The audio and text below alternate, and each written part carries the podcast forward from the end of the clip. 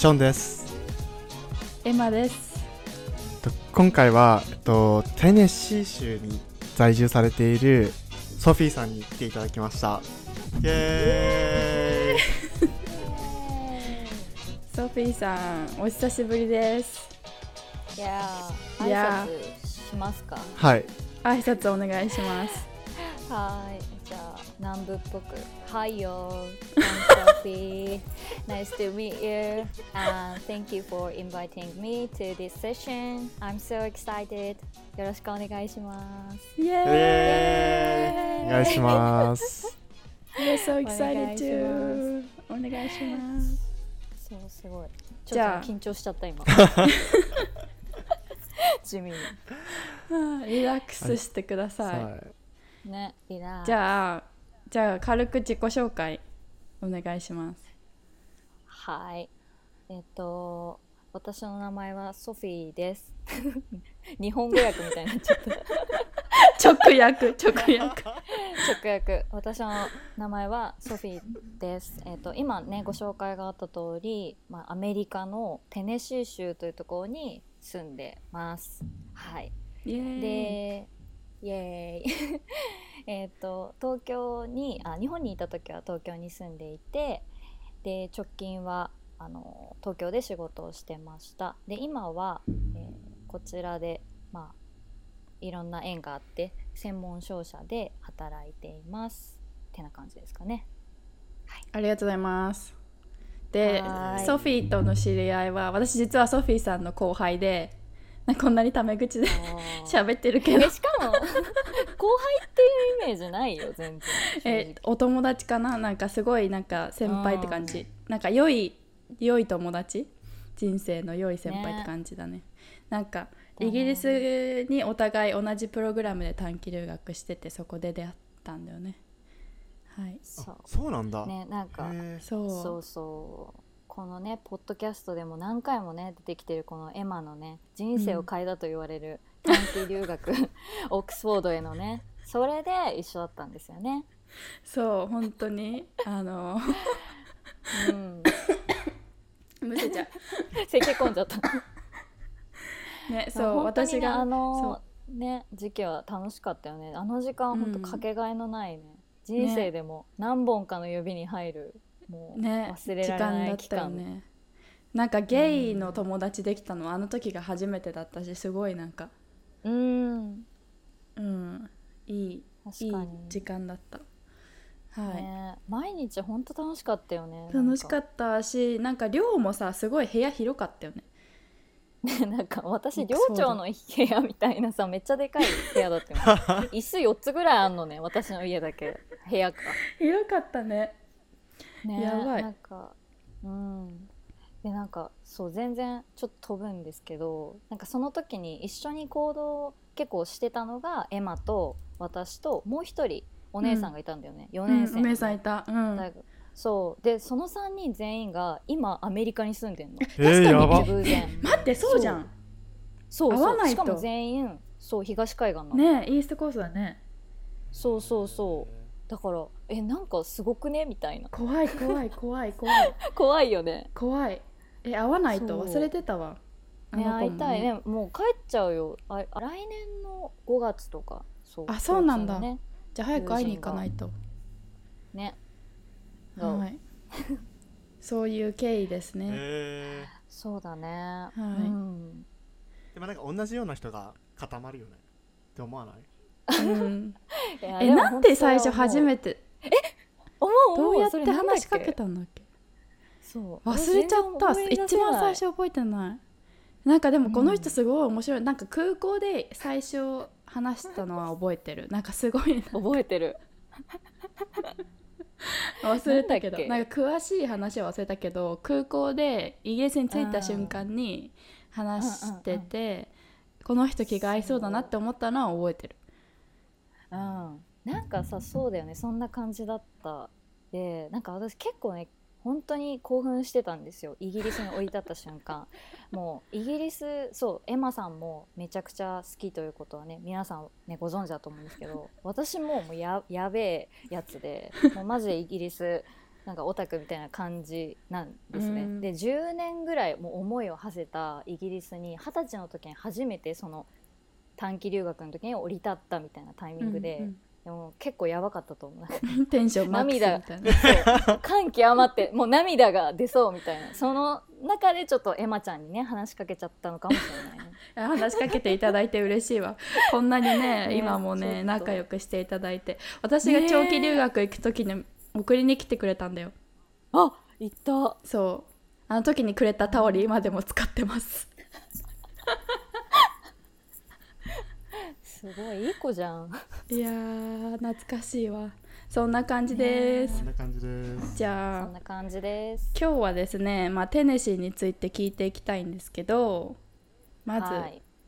じゃあうん語学学校に行ったっていうことでうんうん、どんな学校だったか教えてもらえますか、はい。なんか結構私立場としてはあの行った経緯としてまずお話しすると主人が、えー、とこっちで研究者を、まあ、して拠点がテネシーになるっていうことでテネシーに来たんですね。うんなので、まあ、駐在妻みたいなね立場で来たんですよ。うんで中妻の人って結構分かれるんだけどなんかその家のことだけをやってもう家の中であの過ごしますっていうタイプの人と、まあ、外に出て結構働きに出る人もいるし自分でビジネス始める人もいるし、まあ、英語学びに行くみたいな人もいたりするのでなんかいろいろあるいるんだけどその中でもその語学学校に行ってまあどっちかというと外に出ていきたいなっていう思いが強くて選んだんですねまず。うん。そう。でその語学学校っていうのがなんかさそのいいわゆる ESL みたいな。うん。なんかそういうあのなんだろう。会社としてその語学学校やってるっていうところではなくて大学のなんか付属機関みたいなところに行ったの。そうそう。だからなんか例えば留学したいんだけどその大学があってでそこに入るレベルに達してないからちょっと予備学習ををするみたいな、うん。そういう感じの学校だったのかなと思っていて、でうんうん。そこに行きました。えじゃあレベル高そうだねなんかね結構みんなガチだね。うん。本気だった。うん、なんかそこでいい成績もらえないともちろんだけどその目的として留学に来てるのにその大学に入学ができないからみんなやっぱいい成績を取りたいしサボらないし、うんうん。宿題もめっちゃ出るからやんなきゃいけないみたいなそういう環境ではあったのでなんかゆるーく英語勉強しようかなみたいな感じの人は少なかったかな。うん、えー、どどこの国が多かったの？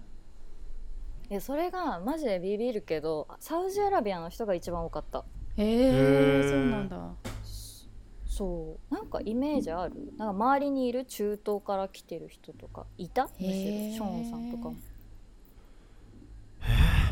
でも俺18の時にニューヨーク行った時は、うん。そちょこちょこいた、うんうんけどそのなんかメインじゃあー。メインは当時は韓国ブラジル。チャイナチャイナもあんまりなかったんで、えー韓国ブブラジル？ラジルが多くて。うん。てか結構その語学学校のがどこのエージェントとつながってるかによって分かれるかもしれないけど、でもでもサウジアラビアはいたけどマイノリティだった気がする、うんうん。あそうなんだ。そう。でみんなそう結構うんうん。そうなんかで独裁じゃん。なんかあそこ独裁政権じゃん、うんうん。どう思うのっつったら なんかえもうすごい、うんうん。王はいろいろ僕たちに物をくれてすごいいいやつだぜみたいな言ってて。あなんかあいやそういう感じなんだみたいな。そうんうん。ーっていうのを覚えてるけど、もうねなんか宗教とかともねかなり結びつきがあるし国自体もなんだろう戒律みたいなのがちゃんとなんだなんだろうその機能している国なのかなと思うからすごい自分に厳しい人が多いかなっていう印象はすごい強いかな。うーん。そのじゃあでもなんか学ぶ環境としてはすごい良さそうだね、よかったね。そう。でなんかサウジアラビアの人が多いっていうのはなんでかっていうともうね国でそのなんだ？えっ、となんていうんだっけ？奨学金か。奨学金うん。選ばれると、もう全部無料へえもうこっちに来て生活費とかも全部カバーだしめっちゃいいとこ住んでるしだから。うんそう。うんですごいね。あと兄弟がそうその、しえー奨学金を取るとそのあの兄弟誰かも行けるの。だから自分が選ばれてなくても。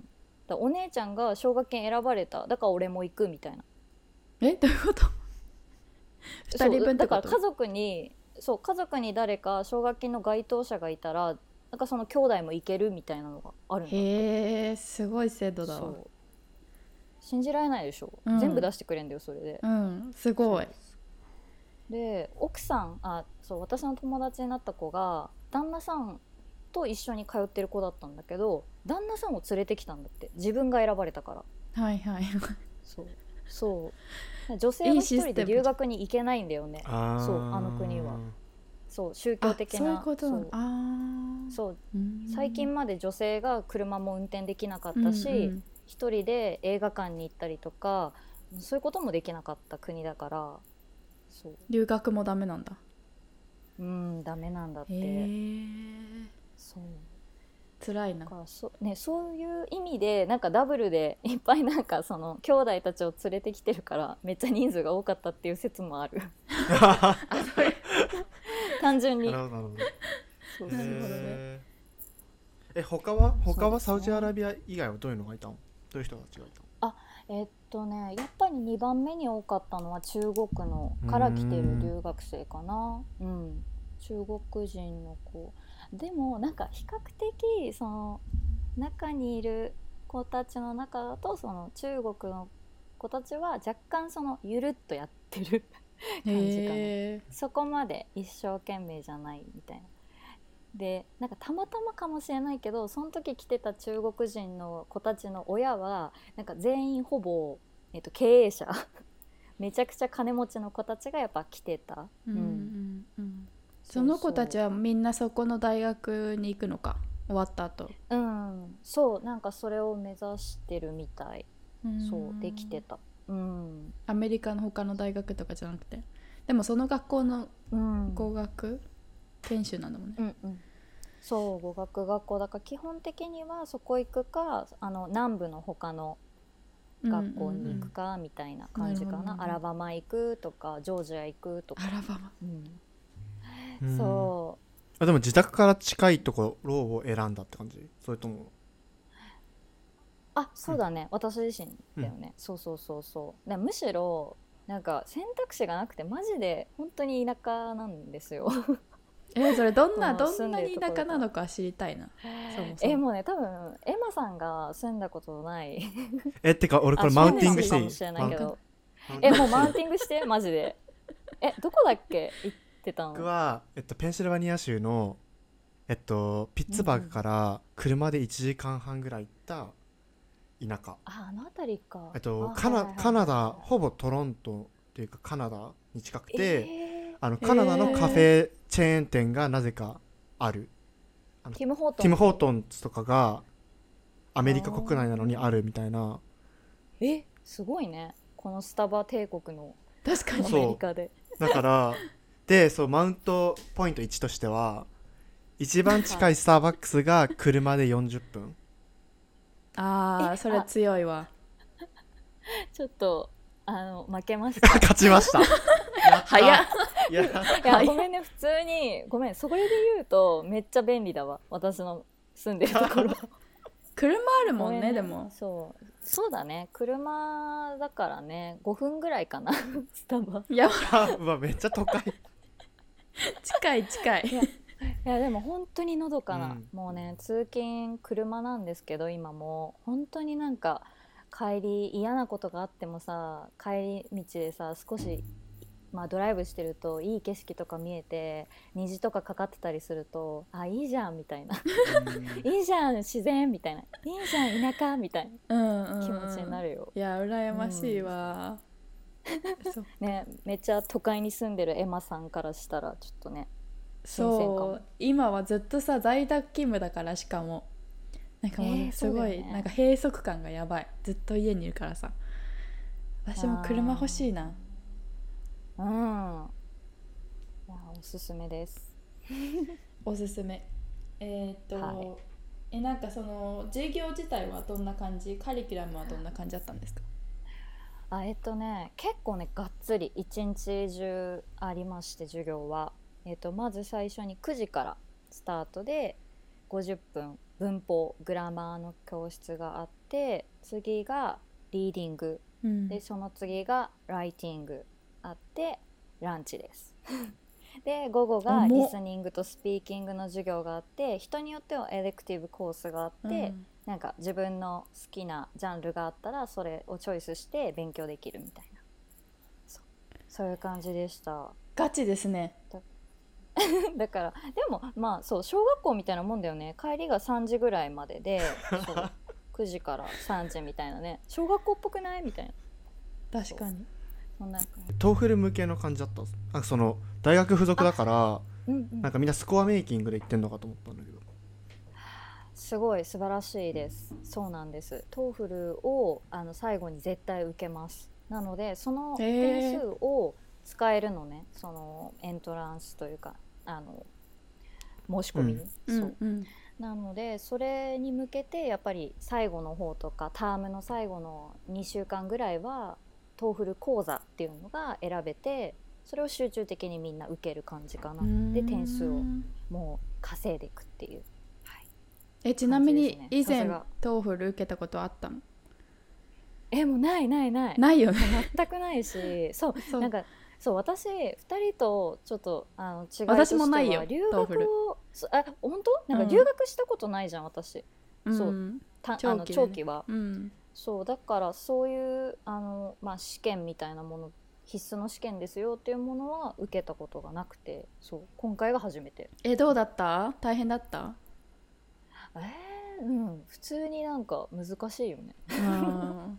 なんか一回模試みたいなのを授業で受けさせられたんだけどその時めっちゃ難しくてうんうんもう受けるのやめようって思った。そっから受けてうのん。いや本当になんかダメなんですよ私も。点数がねあんまこういう系点数取れない系人間で。そう。なんかダメなのね。えまえショーンは？ TOEFL 受けたっけ、うん。 TOEFL トーフルえっとね18歳のそのニューヨーク留学した後になんか交換留学したいかなと思って何の勉強もせずに受けてうん。なんかね最初多分28点とか。でえ？やばくない？120点中28点。とかでああはいはいはいではいはい。もともとずっと英語得意だったからもっと取れると思って受けたらめっちゃ低くてやっばっと思っいやてでも難しいってことだよ意外ねだな。で編入試験受けるときに、えっと、86必要で多分4ヶ月ぐらい猛勉強してスコアメイキングした。えらい。わみんなお努力家。すごいね。やばいすよごい。そ うだから。そんなねあげらんないですよ。本当に。そう。でもなんかその間に、まあ、勉強英語の勉強もしてたから2年間ぐらいしてたから、まあ、それであげられたっていうのもあるけど、結構最後めっちゃ追い込んでへえなんか上がるもんですね。そうでも懐かしい、うんうん。なんか結構あの時間ずらしてスピーキングのあのボイスチェックするからみんな、はいはいはい。なんか describe the city you live in describe the city you live in ってみんな言いな言ってる中を入ってくみたいな。はいはいはいうわー。すごい懐かしい。変なの、うんうんうん。そう。そう。変な感じなんですえそれはじゃあスピーキングもリスニングも全部やったってこと？え私のね受けたやつはスピーキングはなしです。あそうなんだ。リーディングそう。リスニングリーディングリスニング。そう。です、そうだからね違う形式のやつ。何個かあるんだけどそこの中で取り入れてるのがそういう形式だった。うんうん。でみんなそれを受けてそう。だからそのね前あの前とかはねみんな必死だよね確かに。えうん。先生たちはどんな人たち？あえっと先生はあのその大学？あのテネシー大学だよね。UT、うんうん。 University of Tennessee の出身の方が結構多くてしかもそのうん。マスターまでちゃんと取ってるしダブルダブルマスターなんていうの？そうマスターを2つ3つ取ってそのえー英語教育もそうだし、あとはそのテクノロジーを通じて言語学習をどういうふうにその多言語の人間に教えるかっていうのを専門的に学んでる先生とか結構ね本格的にな方々が多かったね。うん。楽しそう。なんかすすごいね。ちゃんとしてるさすがだわ。すごかった。なんか先生の傍ら自分も今実はもう一個マスターを取ってて 大学に通ってるのみたいな。そう。いやいやいやいやすごすごい。もう良くない？みたいな そう。結構ねあのだし十分十分。あのねすごいね積極的にね関わってきてくれるんだよね。私たちにも、うん、うんうん、うん、だからそのランチえなんかの時とかもううん。んなんかインスタのストーリーでめっちゃなんか見たけどすごいいい人そうだった。いい人たちそうだった。そうそうそう。そうなんかねカメラ向けるとねめっちゃあノリノリになってくる。ノリ。えなんかあそうね。えノリいいのみんな。ウェイウェイみたいな親切なんていうのフレンドリー？あうん。感じだと思う。フレンドリーだと思う、えー。うん。そうかな。うん。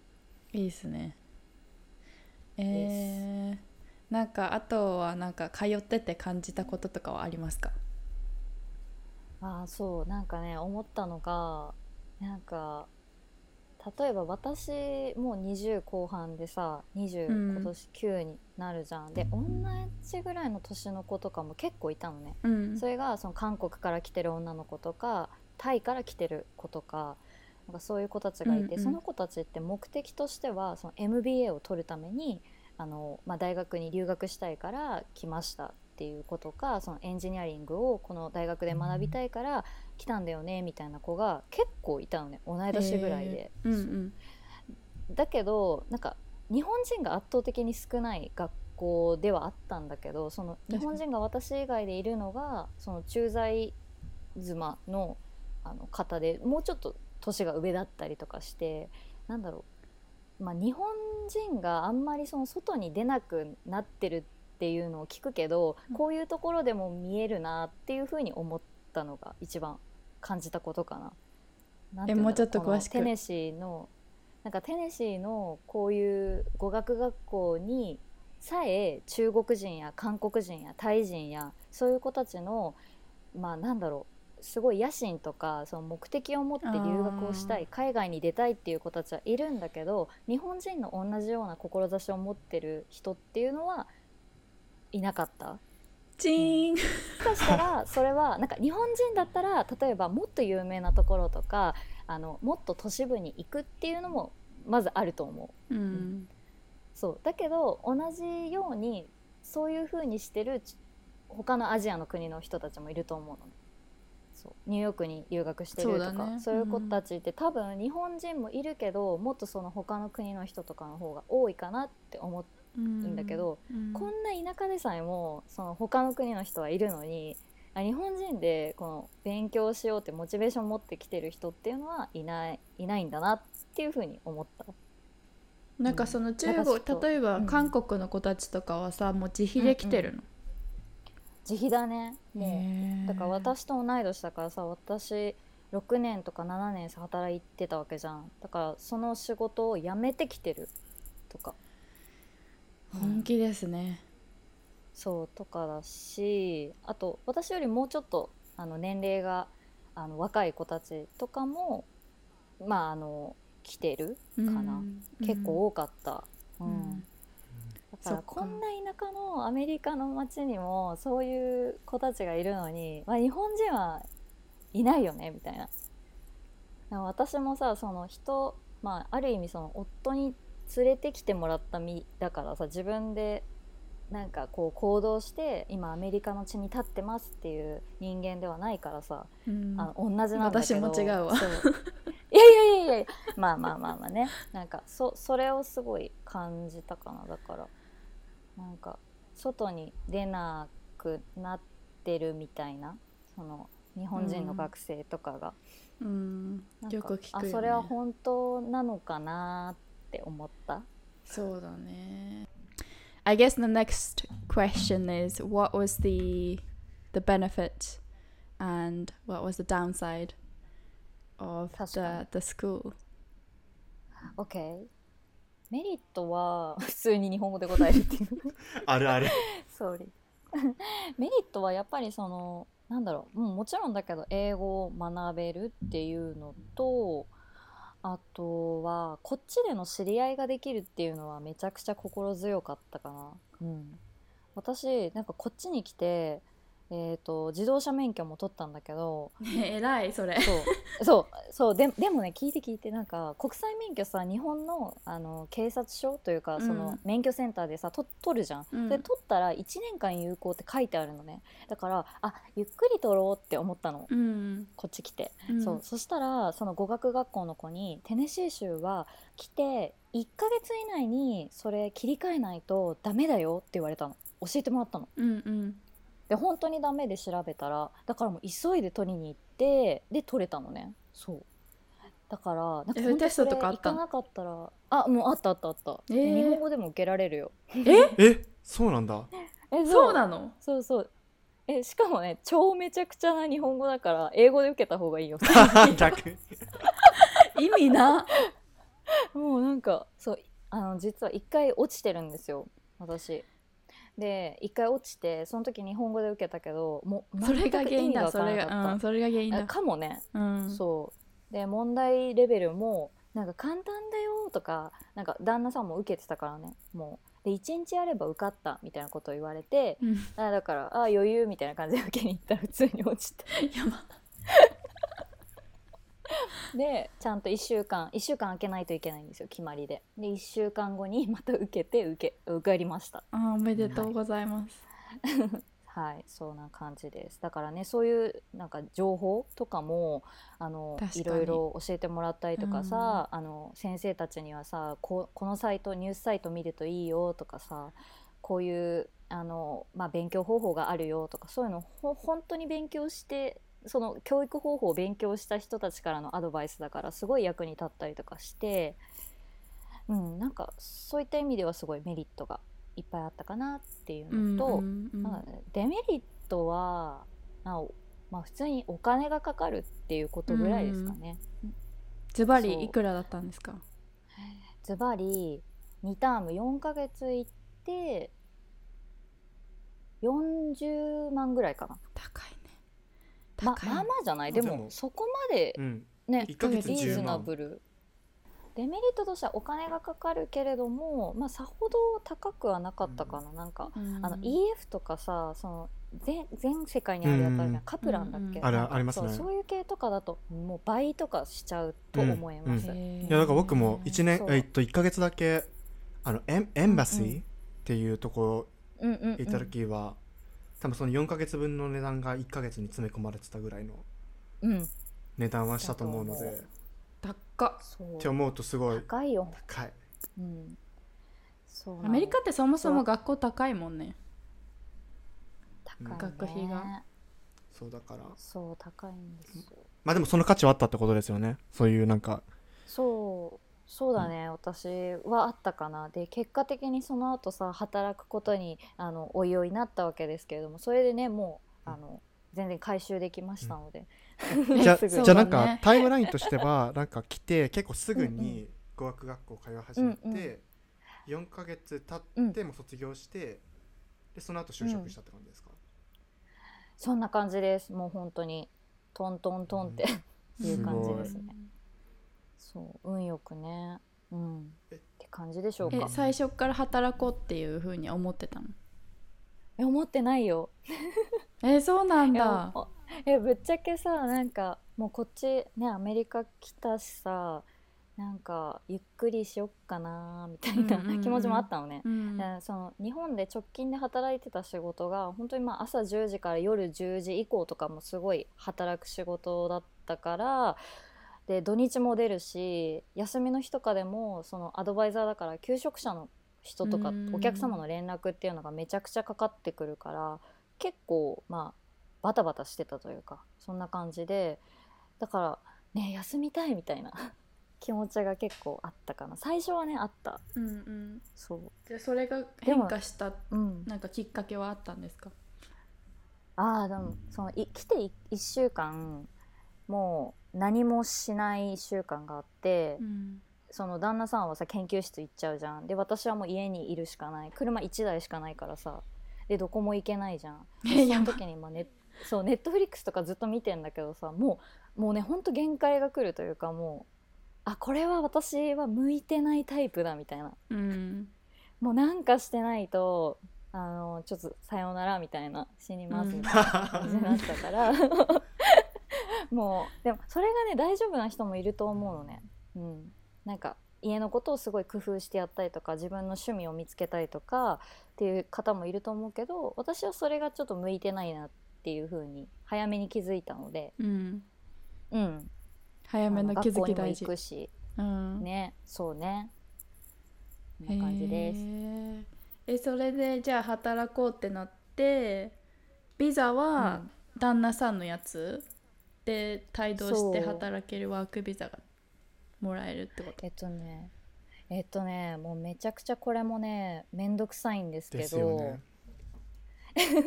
あのちなみにあれですよね経験者はショーンさんはえ F ビザでいねあの渡米されてたわけですよね？そうです。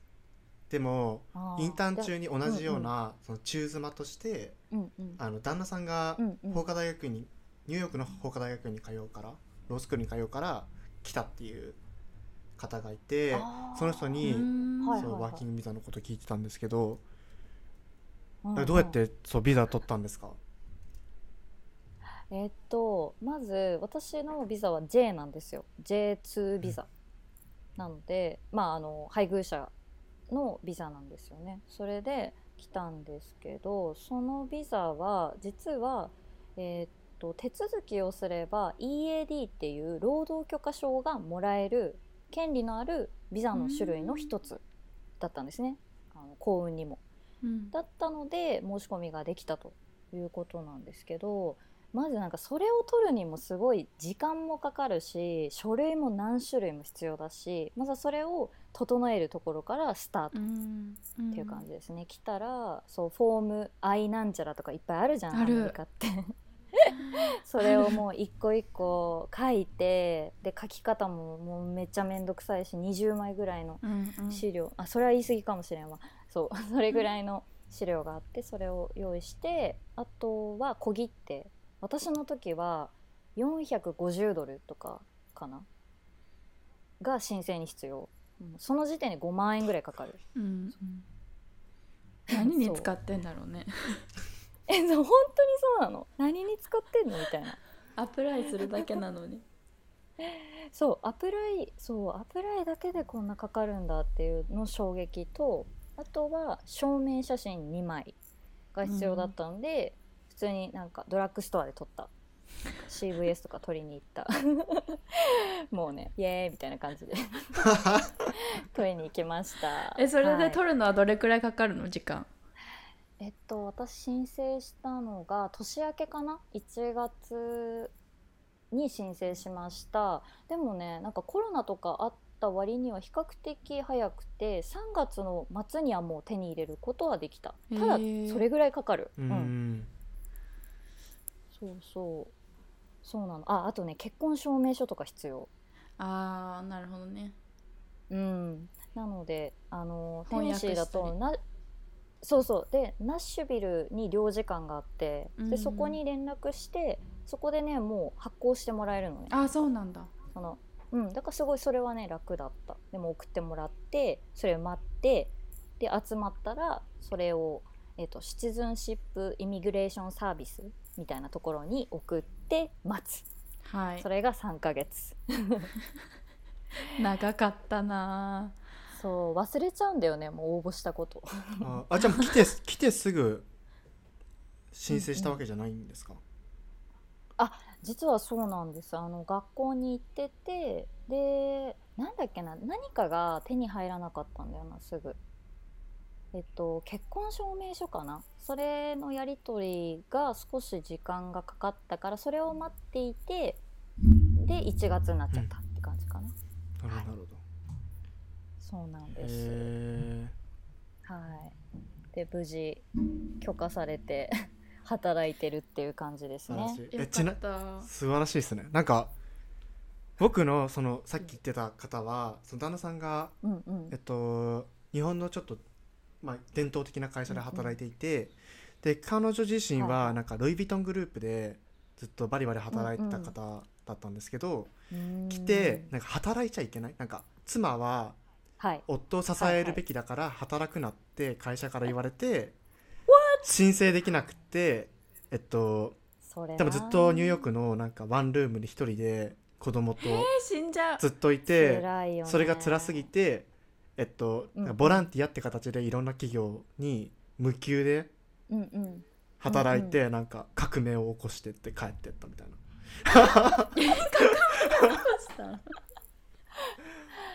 えでも本当に実はそうでそそういう会社が多いんですよ。えー、そうなの？駐在妻は働いちゃいけないって言われちゃうの。なんか収入とかもそうあるから働く必要ないでしょ？あなたは支えてねみたいな感じで。会社がね言うんだって。そのための手当ですみたいなことを言われて。そうそうそうそう。え妻が働けないからってこと？働けないからその分お金あげますってこと？うーんいやまあそう。てかなんかうん。夫が大変な思いをするから異国の地で。だからそれをなんか妻が精神的に支えてあげてください みたいな感じのことをすごい言われたらしくて。理そうその人はバブルティー叩きつけながらなんかそういうふうに言われてとか。っ てめっちゃ面白かった。でもなんかそういうこと言われるんだと思って。うん。えー、びっくり。えでもそういう会社がまだあるってこと？え全然あると思うよ。うん。えー。全然あると思う。なんか私のその会社のマネージャーの人とかも駐在員で日本から来てる人なんだけどその人とかも奥さんも働いてないよね。うん。だしうんなんか思ったんだけど私結構さ駐在員ってさそもそも華やかなさなんか海外でさ高いさアパートに住んでさ、うん。なんかいろんな手当出ていい暮らししてんだろうぐらいに思ってたけどさ本当に大変な人はマジ大変だよね。駐在員って。あそうなんだ。え暮らしがってこと？いやいや暮らしじゃなくて、まあ、暮らしはちゃんと安定してるしもうたくさんお金ももらってるんだろうけどあの昼夜問わず働かなきゃいけない環境かな。もう、うん。こっちの夜に日本が起きるわけじゃん。確かに確かに。そうそうだからもう本当あ今日また夜の10時から会議入っちゃった。11時から会議入っちゃった。みたいな、うんで、うん。朝の7時から働いてるからアメリカって朝早いじゃん、うんそう。だからあこの人大変じゃん。みたいな。いや本当に思う、うん。そうだね。なんかそれ、妻が働けたらさ半々にできるのにね、その仕事の。え大変さもさ、ね子育てだってさ、うんうん。そう。はあそっだかからね結構ねそれは感じたかなこっち来て、ううんうんうん。なるほどなるほど。あえはい。仕事はどうやって見つけたの？えっとですねそれもね道のりがありましてですね。えっとまずはなんだっけ日系のさあの求人サイトってあるじゃん。そのパソナうんうん。ノースアメリカとかさクイックアメリカとかさそういうのがあるんですよ。で私の古巣はなぜかねなんか北米弱いのね。アジアしかやってなくて。だからあの他のねあのサイトにあのお手伝いいただいたんですけどそういうところに登録して面談をするところからスタートしたかな。そう。あでもその前にさまあやっぱねレジュメを作んなきゃってことで CV は作ってあの整えてそれを携えて登録して面談してもらったって感じかな、アドバイザーの人とまずは。え何社ぐらい考え考えたっていうか紹介されてうん。検討してみたいなプロセスを、はい。はいえっとねちなみにもうあの何回も言ってますけどここは本当に田舎なんですよね。もう本当にね大大変なんです。だからでかつちょうどね運が悪かったんですけどそのコロナうんの影響をもろに受けてて、まああるけど今はちょっと求人をストップしてるとかあと会社自体がやっぱり少ないから紹介してもらえる会社自体が少ない。そもそも。うん、っていう状況だったかな結構辛かった。なんかだからもうちょっとさ下の方行くとアトランタとかあるんだけど、うんうんあアトランタだったらめっちゃあるんですけどみたいなことをアドバイザーの人とかに言われた。すごい。うん都市ちょっと都市だとやっぱあの駐在あの駐在事務所があったりとか日本企業の。なんかそういうのは多いみたいだからチャンスはねでもその中で増えると思います。うんうん。その中でちゃんと仕事をゲットしたのはすごいよね、うん。ねえなんか運が良かったよね本当に。で私ここ直接応募してないの。でかつここの今働いてる会社を紹介してくれたアドバイザーの人にも私からその会社にアプライはしてないの。何も連絡取ってないの。なんかそう。んなんかねヘッドハンオープンヘッドハンティングみたいなサイトうんうん。になんか自動的にどっか私現地も応募したのよ。現地のローカルの会社ももうとりあえずもう受けていかないと始まんないと思って、うんうん。もう会社ないしなんかここの事務所とか受けてみようみたいないろんなとこ受けてその時になんかオープンレジュメ載せますかみたいな。私の CV をいろんな人がはいはい見れるみたいな状態にしてもらって、でその中で見つけてもらったって感じ。へえじゃあヘッドハンティングってことですね。えちょっとかっこよくない？違います。いやヘッドハントってことえですね。そう言っていかない。そう言っていかないと言言ってこうか。言ってこそう。う言ってこう言ってこう。えちなみになんかもともとキャリアアドバイザーされてたっておっしゃってたと思うんですけど、うんうんうん。なんかキャリアアドバイザーだからこそなんかちょっとうんうん。考えた tips っていうかなんか戦略とかなんかうんうんあった、ありますか？えっとねなんかあの日本で私も相談を受けてた時に絶対言ってたのがやっぱり数をこなしたりとかある程度の企業数は受けた方がいいよっていうふうにはアドバイスをしていて、うん、あの日本で就活をすあ転職活動をすると大体2割程度しか面接には行けない計算なんですよ。書類審査で8割ぐらいの人が落ちちゃうんですね統計的に見るとでそういうところもあったのでアメリカでそうなのかっていうのは分からなかったけれどもでもなんかそのあのなんだ？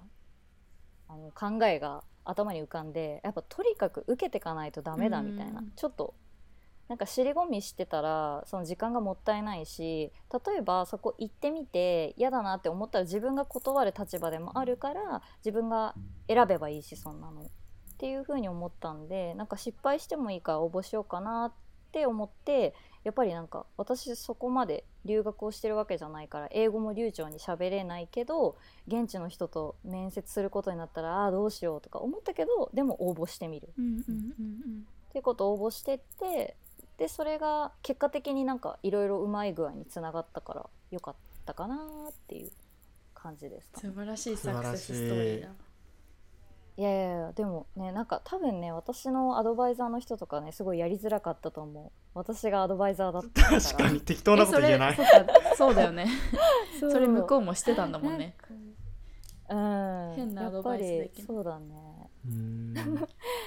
で やっぱなんかねそこで感じることもあったのねいろいろ。やっぱりなんかちょっとアメリカのブランチっていうだけですごいレスが遅くなっちゃうのは当たり前なんだなとかこんなにお客さん放置しちゃったら他の会社に取られちゃうよとか私は思ったのね。そうだからもしなんか私結構その仕事が好きだったからキャリアアドバイザーの。でその元いた会社もすごい好きであの出戻りする人が多い会社なんですよ。なのでなんか例えばもし戻ったとしてもこれこの感じた経験とかこっちでやった就活とかってなんかアドバイス、ね、もしアメリカに就職したいとかいう人たちに対してできるのかなっていうふうに思ってなんか無駄な経験ではなかったかなとは思った。確かに。もうポジティブ侍ポジティブ侍ですね。ねやってみるもんだよね本当に。そうそうそうだよ。数打ち当たるからね本当に。ねなんかで私聞いたじゃんエマさんにさどういうふうになんかアメリカってさ面接をするの？とかどういうことを言うの？みたいな、うん。どう対策してったの？みたいな。やっぱ友達にはめちゃくちゃ聞いたかな。え、うん私の参考にならなかったでしょ？ごめん。いやえなったなったなった。だってなんかなんか私のイメージでエマさんはさもうもうさ英語脳というかさ何何でも聞かれたらもうパーって答えられるみたいな。もうその場で臨機応変にみたいな。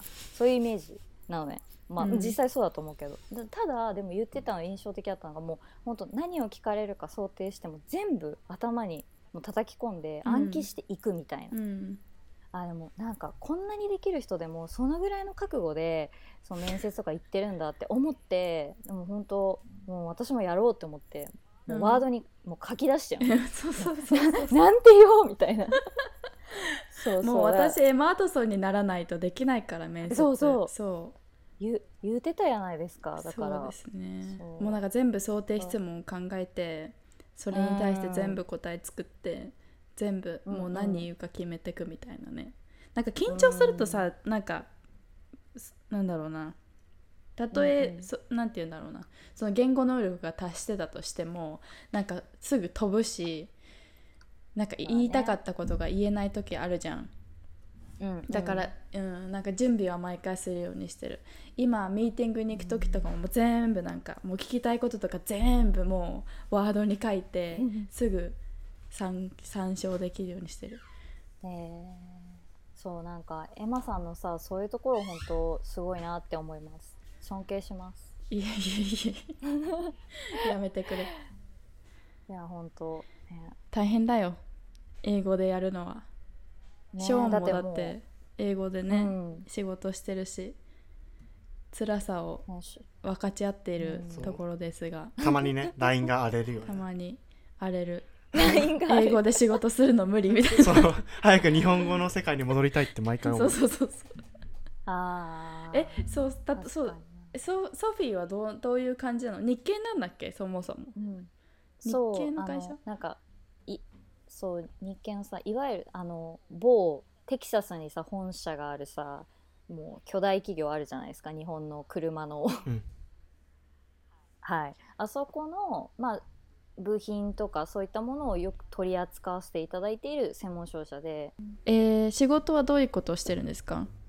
日々の。えっとねなんか難しいんだけど肩書きタイトルとしてはパーチェシングスペシャリストとして入社したんですよなんでパーチェシングとあとはなんかアカウンティングのことだったりとか、あとそうでもちっちゃい本当に事務所で拠点がテネシーとケンタッキーとジョージアに3店あ3拠点あるからそこの、まあ、そういった関連のことは取りまとめてやってる。でチームがもうね全員アメリカ人私以外。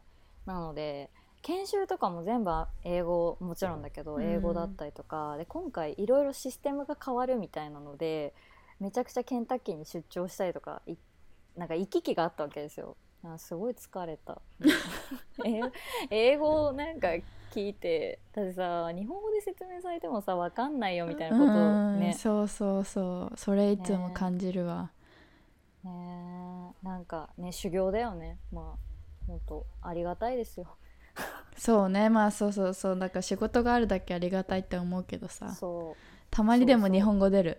仕事中に。なんか。あそうそうそうそうとか言っちゃう。普通に。うわかる。じゃんみたいな。だからみたいな。ねえみたいな。ねえみたいな。あそうそう。そうなんか。で結構ね日本人もいるのね事務所に実はうん。うちも、うちはそうだから日本語で喋ることもあるしあとはそのアメリカのローカルの子たちが一生懸命 そのなんか日本語を喋ろうとしてくれたりするのねたまに。でなんか今日なんだっけなアマゾンで何か物をちょっと買いますみたいになったのね。でその時にレビュー見ようみたいな。レビューチェックしてたらな日本語で書いてあったんだよね。それなんだっけ？けしからんって書いてあったの。で それをアメリカ人がめっちゃその頑張ってさ発音しようとしててそれが可愛かった。けしからん。けしからん。ずっとずっとね言ってんの。何言ってんのかな最初って思ったら本当にけしからんって書いてあったの。えでも読めるんだ。ああのね頑張ってそのあのトランスレート。あ Google ートランスレート使ってそうね。音音読んで「けしからん」「けしからん」みたい楽しそうなんかゆるいよね。ゆるい職場でやらせてもらってます。いいいいですね、なんか日本日本の企業との日本の企業ではないか。日本の企業との違いじゃなくてなんかうんうん。日本で働いてた時との違いはありますか？えっとそうだね。いい意味でもまあ悪い意味でもすごいゆるくうん伸びやかに仕事をしてるかなって感じ。時間時間感覚が違うというか、うん、そうだね。なんか例えばこのプロジェクトがあって納期がここまでですってなったら日本って何が何でもここに合わせてさ、絶対にやり遂げようみたいな、そういう感じだけど結構ごめんなさいね。私の会社だけかもしれないんだけどこのデッドラインを全然動かすのもう。うんうんうんうんで私が入社した時にそのプロジェクトは9月あ違う6月にもう終わる予定だったものがまだ終わってないからね。え？今何月みたいな そう。いやいやいやいやちょっとやろうみたいな。一生懸命やろうよみたいな。確かにね。なんかそういうなんかね。原種っていうなんかね感じじゃないよね。そなんかう なんか。毎回フォローアップしないと。わかる。じゃあこえどうなってるみたいな。これそうそうアそうそう。ップデートくれますかみたいな感じで言わない、ほうれん草っていう概念がないじゃんまずだから。あないないない。全くない。そう。だからなんか毎回フォローアップしないと何もわからないし進まないっていうのはすごい経験した、ねうんなんかあとは結構プライベートの話とかも職場で全然する感じなのね。なんかむしろもう共有してくるみたいな。私聞いてないけどみたいな。もうなんか土曜日はこの人とデート行ったんだけど なんかこんな感じだったみたいな感じとかあともう誰が彼氏と別れたとか彼女と別れたとかもうみんな知ってるみたいな。やば。仲いいね。いいオフィスじゃんそれはそうかもね。うん。確かに。でもなんかそこの隔たりがないというかもう入社してすぐになんかいろいろ説明とか受けるじゃん。やっぱどういう風に回していくかみたいな、うん。その話の中とかでさ「えなんかさ最近デートした人が」みたいな「え？ー、みたいな。すごい。急に「やえブレイクタイムですか?」みたいな。確かに。ブレイクタイム確かに確かに。えー。テネシーについて最後聞きたいんですけど、はいはい概要的な話からお願いします。あえテネシーってどんな 待ってテネシー。概要的な話ってなんだろうと思って。今テネシーに住んでらっしゃるってことなんですけどなんか多分はいはい日本人からするとなんか、テネシーのイメージが湧かないうんですけどなんか、ね。テネシーといえばってものあります？ジャック・ダニエルを知っていますか？テネシーウイスキーですよ。はい。そうなんですね めっちゃ 盛り上がらなかトった。ちょごめんなさい、みんな飲んでるんですかちょっとテネシーウイスキーが、へはい、ー。ありますと。であとはカントリーミュージックのね街なのでミあュージックシティというそうあのーね相性もついてるぐらい、うんうん。みんな結構根付いててその音楽の文化とかであの職場の人の中でもそのカントリーミュージックでバンド今もやっててそれでバーで演奏したりとかっていうのをやってる人がね結構身近にもいるぐらいね結構ねいや音楽好きかも。いいね。なんかバーとかあるの？カントリーミュージックのバーとか。えー、いいあるあるある。なー。楽しそう。そう。でミュージシャン地元のミュージシャンもやるしたまにその他の地方から来来たりとかしてあのやってくれる時もあるしでナッシュビルとか行くともうほぼあのメインストリートのお店は全部あのミュージシャンがあの歌ってくれる。おすごい。そう演奏するピットが絶対あってそこを囲むようにして、そうご飯を食べるっていうのがもうおなじみ。えーちょっとアトランタっぽいす感じですか、ああでもねそうかも。うん。同じ南部だからテイストはすごい似てるかもしれない、うん。うん。へえそうそう行ってみたくなってきた。いいな。あとうん行ってみたい。あ あとねなんかもし自然が好きだったらなんか実はなんかアメリカ住んだことある人だったら分かると思うけどめっちゃ国立公園多いじゃん、うん。うん。なんかあのいろんなところにそのトレッキングができたりとか、あのねキャンプができたりハイキング大好きだよね結構。アメリカ人。うんうん。そうめっちゃするのねみんな、うん。そうでその全米で実は入場者数入入園者数が一番多いのがテネシーにあるグレートスモーキーマウンテン国立公園うへえー。んイエーイすごい。いろいろあるいろいいろある。実実はねナンバーワンなんです。いろいろあるじゃん。へーそえ行った？そこ。うもちろん。だからもうほんと月1とかで行ってる。えいいな。あさってとかも行く。いいな。ぁえ俺もハイキングやっぱ圧巻ですか？めっちゃいいよ。本当にいいよ。え私も行きたい。うん、なんかねその人生をさ語りながらとかさ今までのさ思い出とかさ語りながら歩くわけよ。なんか楽しいよ。楽しそう。え誰と行くの？えほんと仲いいよね。あ職場の人あと旦那さん。あ旦那さん。あ旦那さんと？旦那さんとあとね職場さんあ職場のその子たちとかも行く時あります。楽しそう。そう えー、そんな感じかな、テネシーはそうで横にビヨーンって長いのね。で多分なんだけど全米で一番そのいろんな州とあの接してる州です。うーん。7個とか。そう。7だ個からそういろんなとこに行きやすいのかな。うん。うん、そう。全部ね数えたことはないんだけど多分うん。めちゃくちゃあると思う、ううーんん。えニューヨークまで車でどれくらいだっけ？6時間ぐらい？ええもっとかかる？もっとかかる？すぎでしょ。9時間もっとかえそうなの？えでもねもっと？9時間ぐらいだよ。な9時間ピッツバーグとかだったら8時間ぐらいで行けるかな。じゃあどっかでさうん。途中。うん。もっとか。もっとかかる。12時間かかった。あの大学からね。えへー。大学から大学からは12時間ぐらいだったかな。なんか休え憩も含めて。運転したの？友達が運転してくれて行やった時はばー。へー。遠12時間だしえっと普通にバス使ったらえでもそのぐらいかかった気がする。バス使っても。うん。私フロリダまでさクリスマス休暇でさ遊び行った時は車で行ったんだけど、うん。9時間とかでかかった。そうもう慣れただからロうん。ングドライブ。そうでその一人でさケンタッキー出張行く時とかも今コロナだから飛行機使えないからもう車で行くのね営業車で,、うんうん。でそれも4時間半とか運転していく自分で。一人で？そうだよ。やえばくないー、すごいね。すごっ。そう。州をね山を越えていくの。こうブーって運転して。えでも楽しそう。楽しそうだけどなんか私そんな運転スキルないからちょっと怖いわ。うん。えもうねスキルいらないアメリカは。もう平たい道があそう。なんか広いしね、えー、道幅が広いし、うん、そうか。あれだね。そなんかめう免許も結構うん。資格として重要だったかもね、うん。重要だね。何もできないと思う。本当に取ってないとかあとは本当都市部にしか住んだことなくて日本とかで。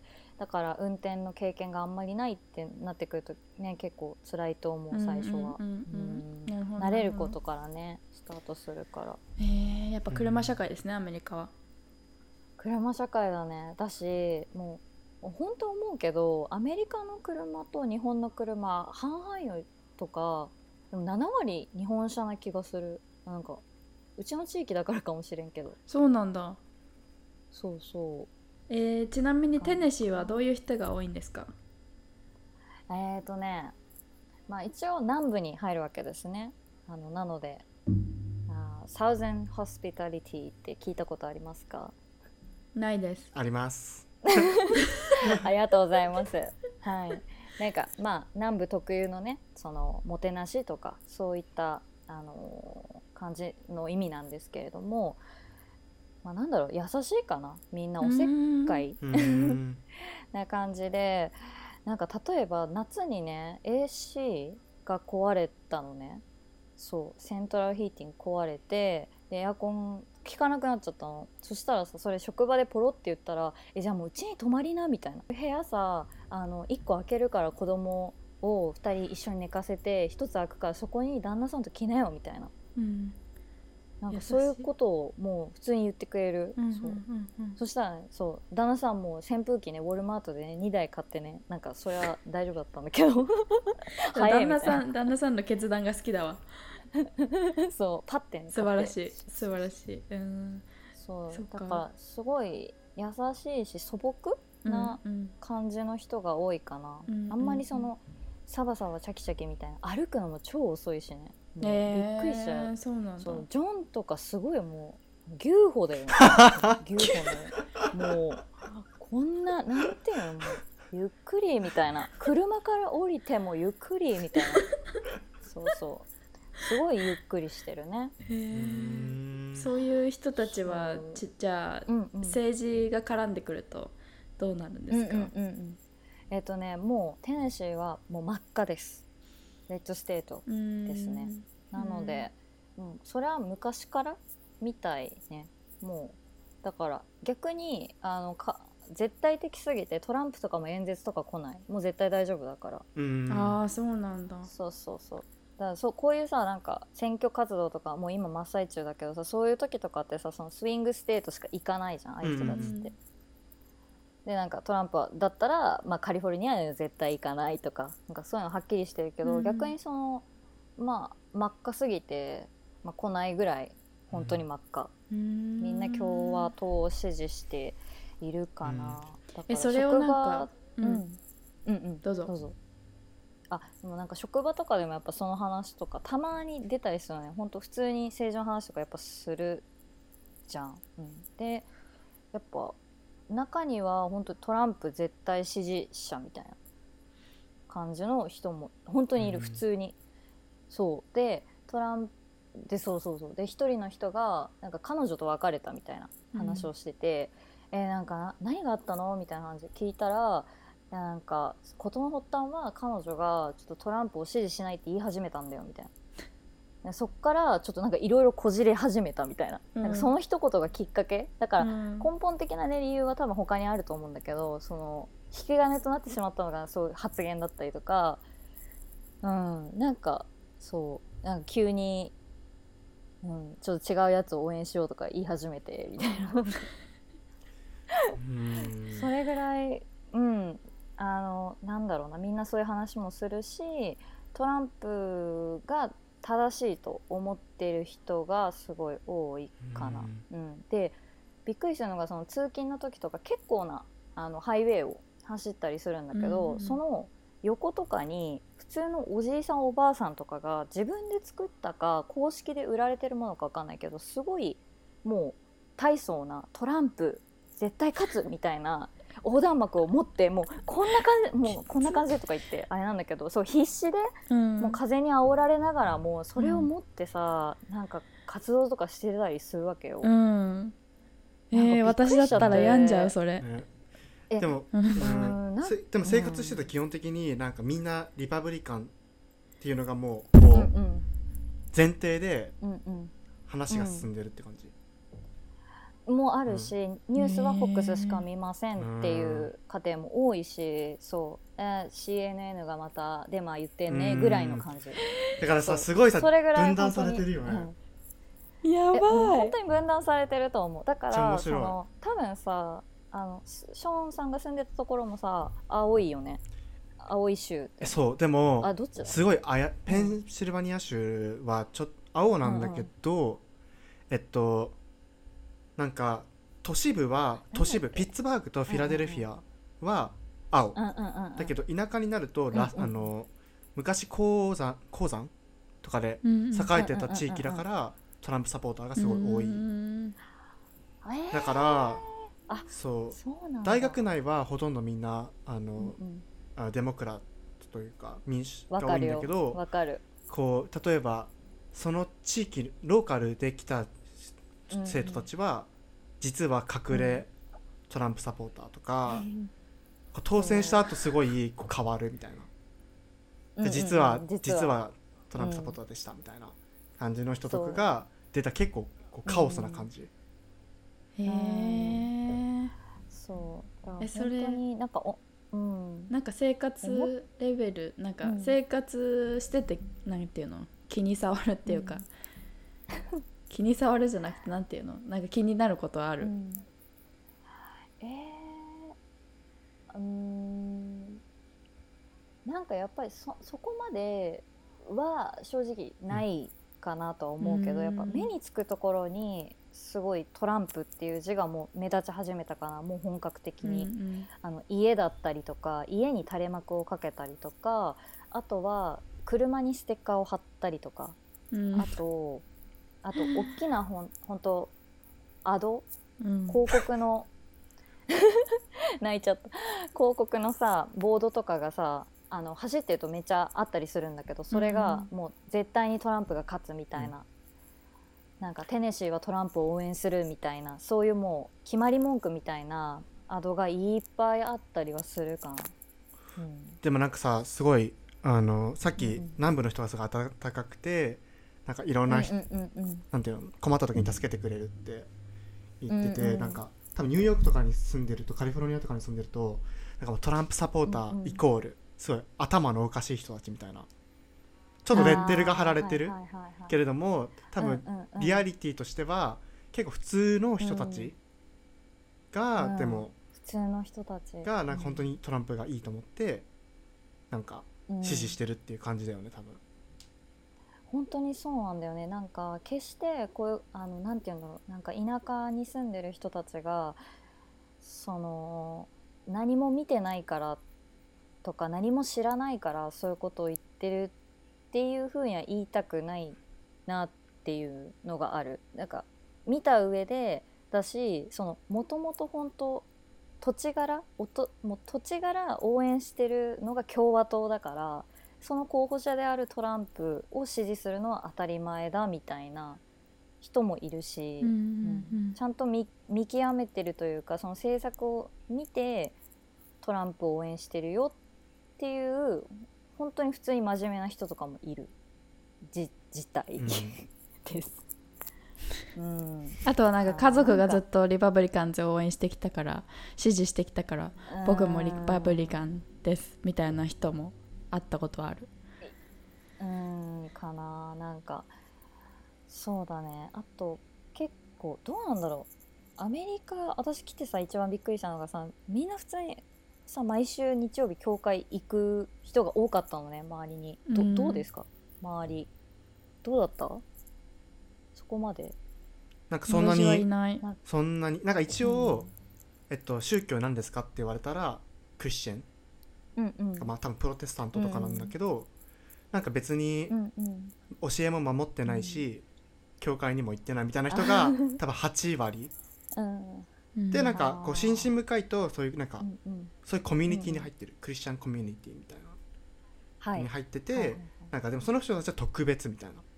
特別すごい信じてるみたいな感じだったかな。だから意外とうん自分のうんうん。経験としてはなんかあ意外とそんなに心身深くないんだなみたいなっていうのがでも多分南部は多分また違ってくるよね。そうだね。みんな毎週行くしそのなんか共和党ってそもそもそのベースがキリスト教だったりとかそういう古くからの教えっていうものをかなり大切にしててっていうのがあるんだよね確か。で小さな政府でやっていきましょうっていうようなそういったあの方向性だったと思うからやっぱりなんか根付いてるんだと思う。その保守的な人たちにとってはうん。その共和党を推すっていう。うん。であとはちょっとその私の住んでるあたりがそのやっぱり白人が多い。白人の方が多くへてでかつそのリタイアメントしてその大きい家を建てて、まあ、優雅に暮らすみたいな方々が結構住んでるエリアもあったりとかするのね。だからもしかしたらそのいわゆるその白人富裕層の方々の中はやっぱ保守派の人が多いっていうまあ先入観かもしれないけど実際にそうかなっていうふうには思うかな。うん。うんかな。ね、もちろんその天使の中でもナッシュビルとかだったりメンフィスだったりとかっていうところは、まあ、一部そのあの民主党を応援してるっていう人たちも、ねうん。いるけどやっぱ圧倒的に議席とか選挙人とか負けちゃうしね。うん総取りされてしまいます。そうなんだ、心配だな11月。ねどうなんだろうね。今でもなんかい予測だと若干勝ってんだよね。うんあのバイデンさん。ね。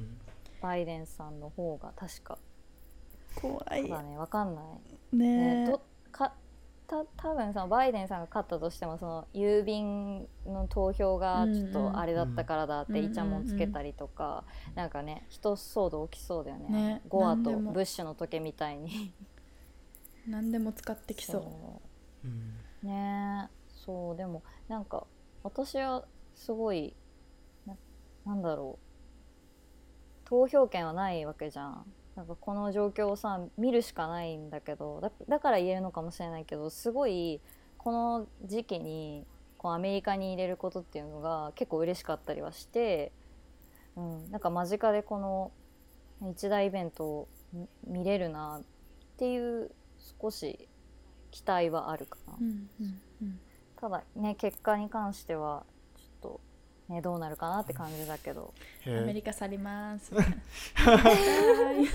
ねそのねなっちゃうよね。でも本当なんかアメリカって面白いのがさすごい本当イベントじゃん。エンターテインメントって感じで攻めてくるじゃん、うん。その大統領選挙っていうのがさ、でそこにセレブリティも絡んできてでどっちを支持するかっていうのをかなりもう明らかに表明をしてさ。なんかそのなんだろうプロモーションの感じがすごい面白いなとか。うん CM とかもすごいもんね。ね。ね。あのさ、ね嘘っぽさやばくない？すごいよね。なんかやばいよね。サポーターたちがさなんかさだから応援しますみたいな言ってるあ、そうそうそうそう。全部すっごいフェイク。なんか。うん。うん、うん。そうだね。めっちゃ面白い。あとなんかめっちゃ直接的に相手をなんか攻撃するみたいな。のもなんか、攻撃してるね、うん、日本では見ない戦法だよね。なんかあの政治家は嘘を言っていますみたいな、うん。全部嘘です。バツバツバツでも自分はこんなにすごいですみたいな CM 流れてたわ、うん。うん。そう。めっちゃアメリカっぽい。そうなんだよね、えだからー。共和党の人しか流れない。テレビで？そう。うん。ほぼ。もう負けるからね流さないんだと思う。えー、え地元のテレビがコントロールししてるってこと？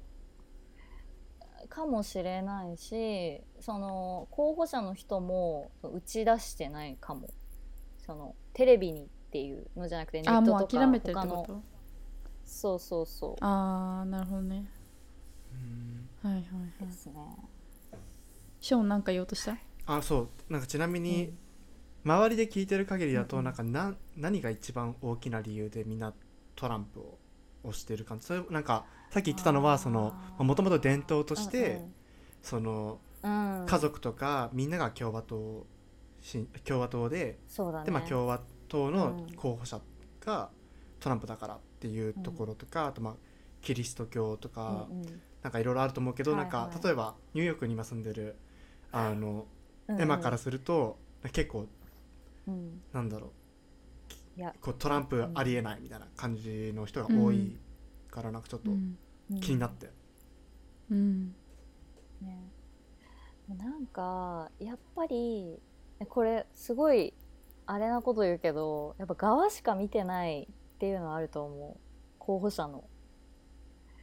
なんて言うんだろう。その人がまああのかっこいいこと言ってるとかトランプは僕たちそのアメリカ人に対して利益を出してくれるだろうっていうそのパフォーマンスにまあ見せられてるうんっていう人がやっぱ一定数いるかな。でその数がその都市部そのニューヨークとかカリフォルニアとかにいる人たちよりも圧倒的に多くて考えてないあんまりその政策っていうことだったりとかを、本当側だけで見ててっていう人もいるのかなって思う。うん。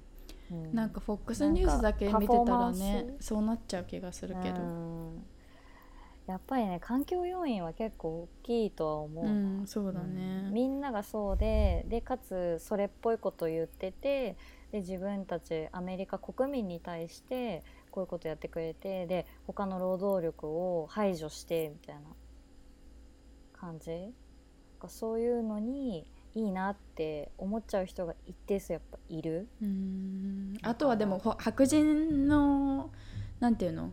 白人の人たちが多いからっていうのもあるのかな,、なんかそこまで多様性がないからどんどんね考え方が偏っていくのかもしれない。そうだね。私なんかアメリカの田舎なんかすごい半端ないなって思ったのがやっぱなんか3世代とか4世代とか同じ職場で全然働いてたりするんだよねうーん。例えば会社？日本のさっき言った D, D の工場とうん。かプラントとかで、ああっちのラインにいるのがおじいちゃんででそこのラインには自分のいとこがいるんだみたいな、えー、だからもう離れないんだよね本当。その地を。うんうんうん。そう自分の家族とかその生まれたところとかすごい大切にする人が多いなっていう風にこの南部の方に来て思ったかな、うん。だからそこで、まあ、言われてることが正しいって思っちゃうっていうのはしょうがないかなと思うし、うんううん。んある程度はね。そう。だから大学とかに行くとその UT とかだとやっぱ圧倒的に民主党あの信じてる子の方が多いし反トランプの人が多いけど一方でその大学に行かないすぐ就職するカレッジ出たらとかそういう人たちの方が多いからちょっとまあ視野の視野の問題っていうのもあるかな。うん。なんかトランプにボートした人うん。の中で一番あった意見としてはうんうん。なんか、こうなんかデモ、うん。民主党の人たちが結構スノップというかこうなんか、ちょっと共和党のやつらバカでしょみたいなアティチュードがありすぎて それがすごいうん嫌、うん。うん。嫌でなんかそのあいつらを見返してやりたいみたいな気持ちで、なんかボートしたみたいな人たちもいるらしいなんか But か it's it's not working. It's not they, like they have to see it. It's so crazy to me. Like why? I know. this is not working. Yeah.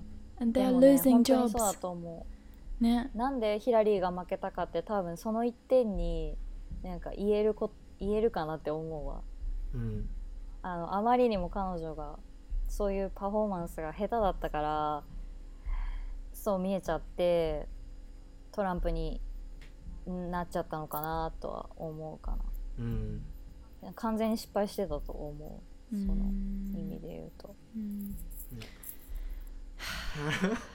えでもめっちゃすごい。でも面白い、なんかね本当ななんて言うんだろう。なんかねうまくごめんなさいね伝えられないんだけどでもやっぱり日本人だってその日本人でさやっぱ日本人の多い都市ってさあシカゴニューヨークカリフォルニアとかなってくるじゃん。全部青いじゃん。うん。多分。そう。だから聞く話聞く話さ全部さ反トランプなわけじゃん。日本にいたとしてもさ、うん。そのコミュニケーション取った時にさ、うんうんうん。だからびっくりしてるの一番自分が。なんかすごいディストピアに来ちゃったかなみたいなそうだよね。うんうんうんうん。そう。それを信じてる人たちがいるんだもんね。えそうそうなの。本当に純粋にうんそれが正しいって思ってるからうん。なんかただそうだね。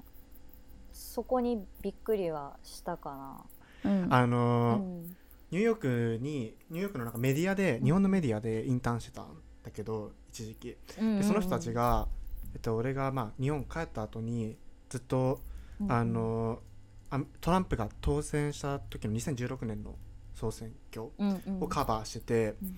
でそれ日本のメそう日本のメディアなんだけど、えっと、支局がロサンゼルスと DC とニューヨークにあってだから彼らが取材する人ってみんなこうちょっと偏ってたそそうだのね。でうん。情報収集もやっぱりこうニューヨーク・タイムズからとかが多かったりとか、うんうん。こう周りで聞く人とかつなげてくれる人とか全員やっぱりちょっと偏ってたから、うんその報道する時もそのトランプサポーターっていうのをうんちょっと忘れて、こう取材の範囲とかもちょっと狭かったらしいのね。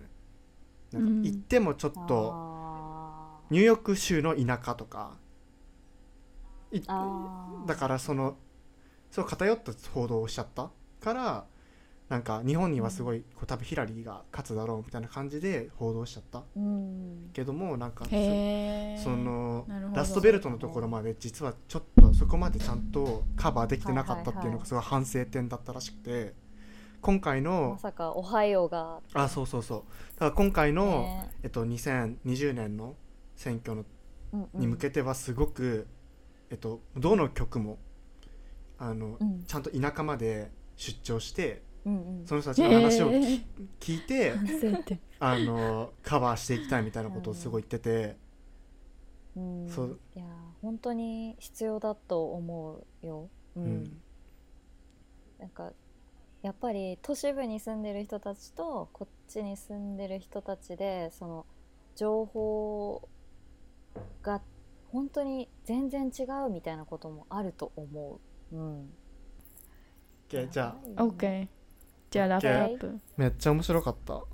ねマジでありがとうございました。ありがとうございました。ね楽しかったよ。えちょっとまたまたあのイレクションの後などまたゲストとして参加してくえださだねそうぜひぜひ。なんかいね今今度政治について話してほしいわね。ちょっと私も聞いとくね、うもっとみんなに、うん。なんでそう思ってインんのかとか なんかでもきねき聞きまあ聞きづらいか、聞きずまあなんか私の聞き方によるよね多分。そのうん聞いてるのがなんで聞いてるかっていうと絶対にトランプのこと悪いと思ってるから聞いてくるんでしょみたいな感じでもあるから、うんうん。そうそう。